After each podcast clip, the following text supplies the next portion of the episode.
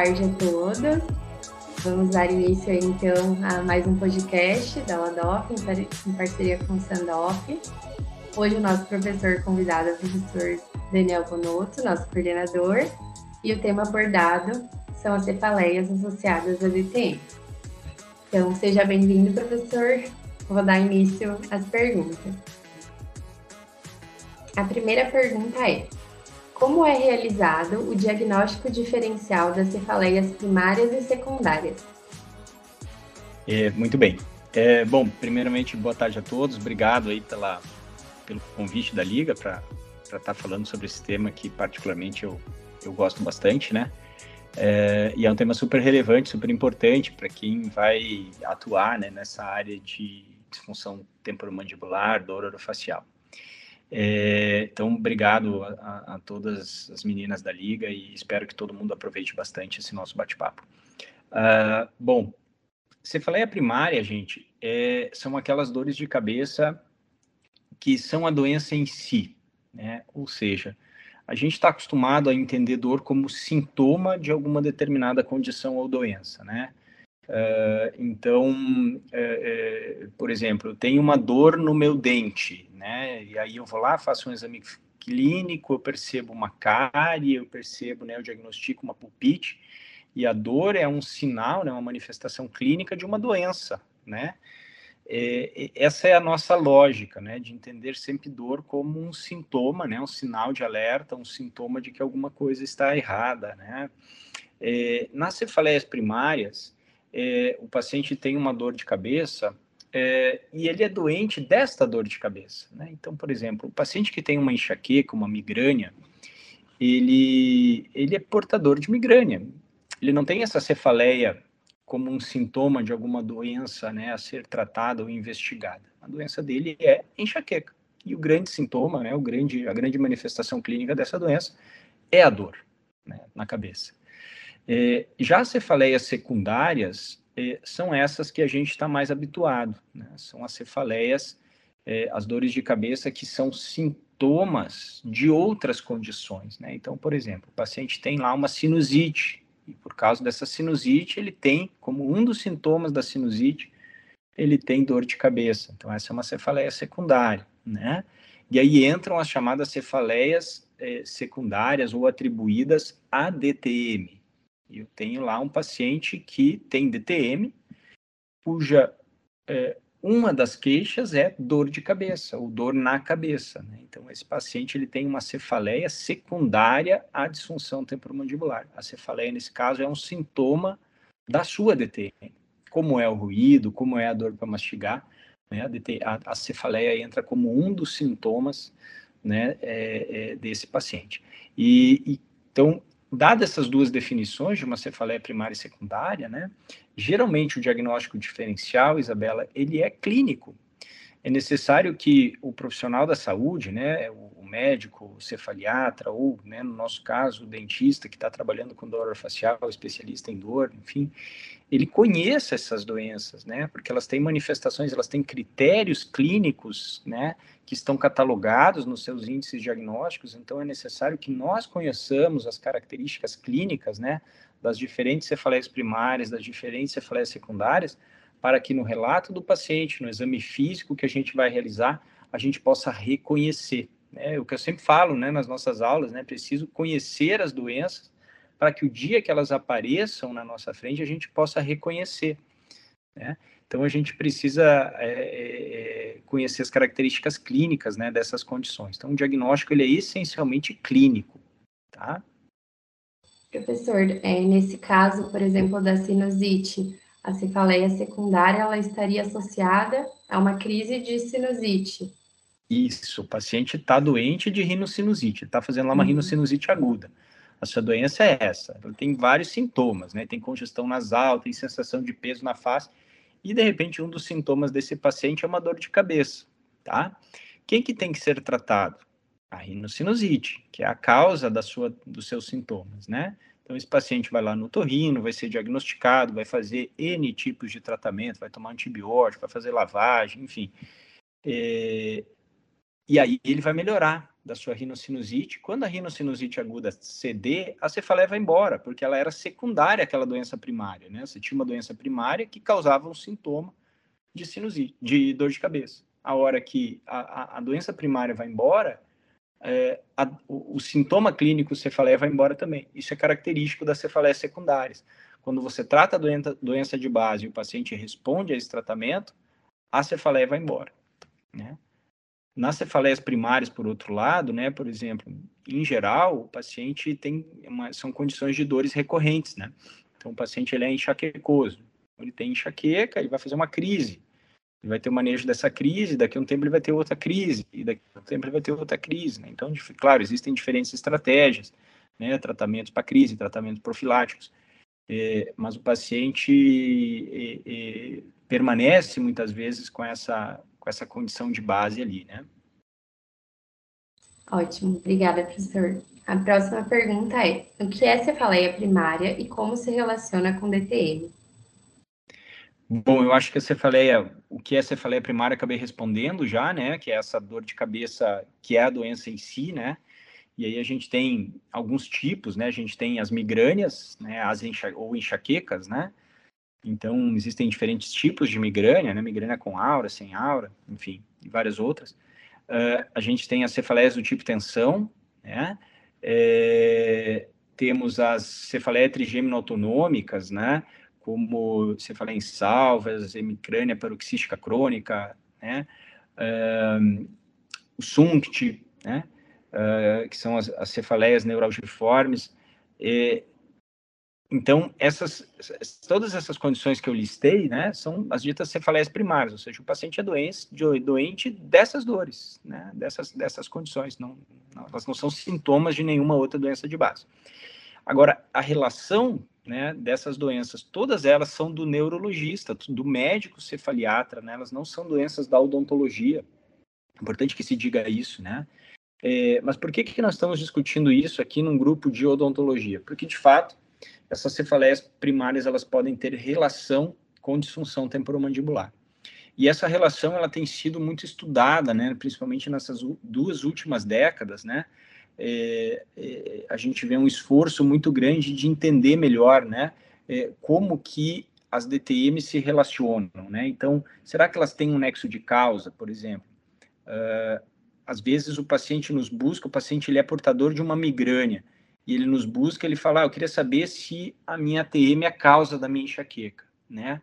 Hoje a gente sabe que não, que DTM não causa enxaqueca, na verdade são doenças que têm uma patofisiologia completamente distintas, né? É, elas não têm um nexo causal, tá? É, são doenças, é, é como eu disse, diferentes, mas elas podem acontecer de modo comórbido, ok? Então, essa relação de comorbidade, ela, embora não traga consigo um nexo de causa, né, o paciente não tem enxaqueca porque tem DTM, não tem DTM porque tem enxaqueca, quando o indivíduo apresenta essas duas condições concomitantes, elas sim vão ter algumas relações, tá? Então, elas têm, por exemplo, uma relação de risco mútuo, ou seja, é, o paciente que tem DTM, que tem é, é, uma migrânia, por exemplo, ou outra cefaleia primária, quando ele fizer uma crise da sua DTM, um período ruim da sua DTM, por exemplo, né, ele mascou chiclete, ou ele teve um trauma, enfim, ele está com dor temporomandibular, agudizou o seu quadro de DTM, essa dor, ela vai, vocês sabem bem disso, né? Ela é uma dor trigeminal, né? Ela é uma dor que, que, que percorre vias trigeminais, assim como é a dor da enxaqueca, né? Ou seja, essas duas condições dolorosas, elas compartilham das vias neurais, né? É, então, é provável e é possível que essa dor temporomandibular ela venha a ser um gatilho a mais para enxaqueca. O paciente enxaquecoso, ele sabe que ele tem alguns gatilhos, né? Então, pode ser o período hormonal, né, o período do mês, pode ser a privação do sono, pode ser determinados tipos de alimentos, né? É, e a DTM, a dor temporomandibular, na verdade, ela pode ser um desses gatilhos, quando as duas comorbidades né, estão presentes, aí, quando essas, essas condições estão comórbidas. E o contrário também é verdadeiro. O paciente faz lá uma crise de enxaqueca, a gente sabe que uma das coisas que acontecem durante uma, uma crise de cefaleia primária é a sensibilização periférica, né? Então, esse paciente ele vai ter alteração de limiar periférico, de musculatura pericraniana. Então, é provável que o seu temporal vai ficar mais dolorido, ele vai ter mais dor à palpação, né? É, é, nos músculos mastigatórios, na articulação temporomandibular. Então, é uma relação de risco mútuo, tá? É, e nós temos hoje evidência também, inclusive evidências que, que, que foram construídas até em populações brasileiras, graças a estudos do, do grupo lá de Araraquara, Araraquara da professora Daniela, é, que mostram que nesses pacientes comórbidos, quando a gente realiza o tratamento multiprofissional, ou seja, que o paciente está tendo uma atenção da cefaliatria para a sua cefaleia primária, e em contrapartida está tendo a sua DTM tratada, esse paciente ele tem um desfecho melhor do que aquele paciente que é tratado só pela neurologia ou só pela odontologia, entende? Então, os pacientes que têm as duas condições comórbidas, eles precisam de tratamento multiprofissional, que a gente já sabe hoje que o desfecho é melhor. Né? Se a gente tratar as duas condições, a resposta é, é, é bastante superior àquela obtida se a gente tratar apenas uma das doenças dolorosas, tá? ou, ou a DTM ou a, a enxaqueca. Espero ter respondido adequadamente aí. Não sei se ficou claro. Ficou claro, perfeito. Como é, uma condição não causa a outra, mas a presença de uma pode piorar ali o sintoma da outra, né? Exatamente. A próxima pergunta é a seguinte: considerando que a enxaqueca pode ser agravada durante a prática de atividade física, e que a cefaleia do tipo tensional é provocada por tensão muscular, que também ocorre durante a prática de atividade física, como estabelecer o diagnóstico diferencial? Tá, então, bom, é, vamos lá, vamos, vamos destrinchar um pouquinho essa pergunta. De fato, é, durante uma crise de enxaqueca, a atividade física, aliás, é um dos critérios diagnósticos, né, a dor ser exacerbada por atividade física na migrânia, é, isso de fato acontece, né? O paciente durante a crise de enxaqueca ele é, é, ele tende a ter o agravamento da sua condição de dor, né? É, pela prática do exercício, né? Mesmo exercícios leves. É, por outro lado, né? A, a, a cefaleia do tipo é, tensional, né? Ela tem essa relação né, de ligada à tensão, contraturas musculares. A gente tem que diferenciar algumas coisas nessa pergunta, assim. É, então, primeiro, exercício não é mesma, não é sinônimo de tensão muscular, né? Atividade física e, e, tensão muscular não são, não são sinônimos.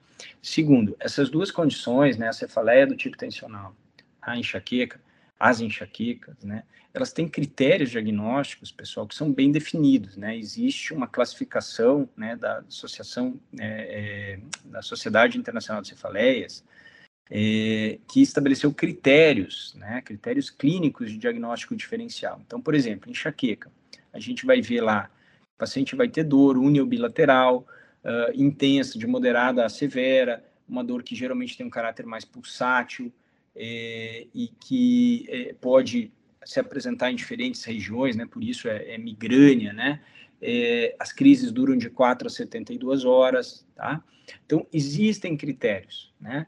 É, na cefaleia tipo tensional, da mesma forma, uma dor mais impressão, alocraniano, frontotemporal, às vezes occipital, né, é, com a sensação mais de pressão, apertamento, né? É, então, existem critérios clínicos que diferenciem, que diferenciam essas duas condições, né? E, e, e, os, e, os, seus subtipos, né? Porque não é apenas uma enxaqueca, não é apenas uma cefaleia do tipo é, tensional.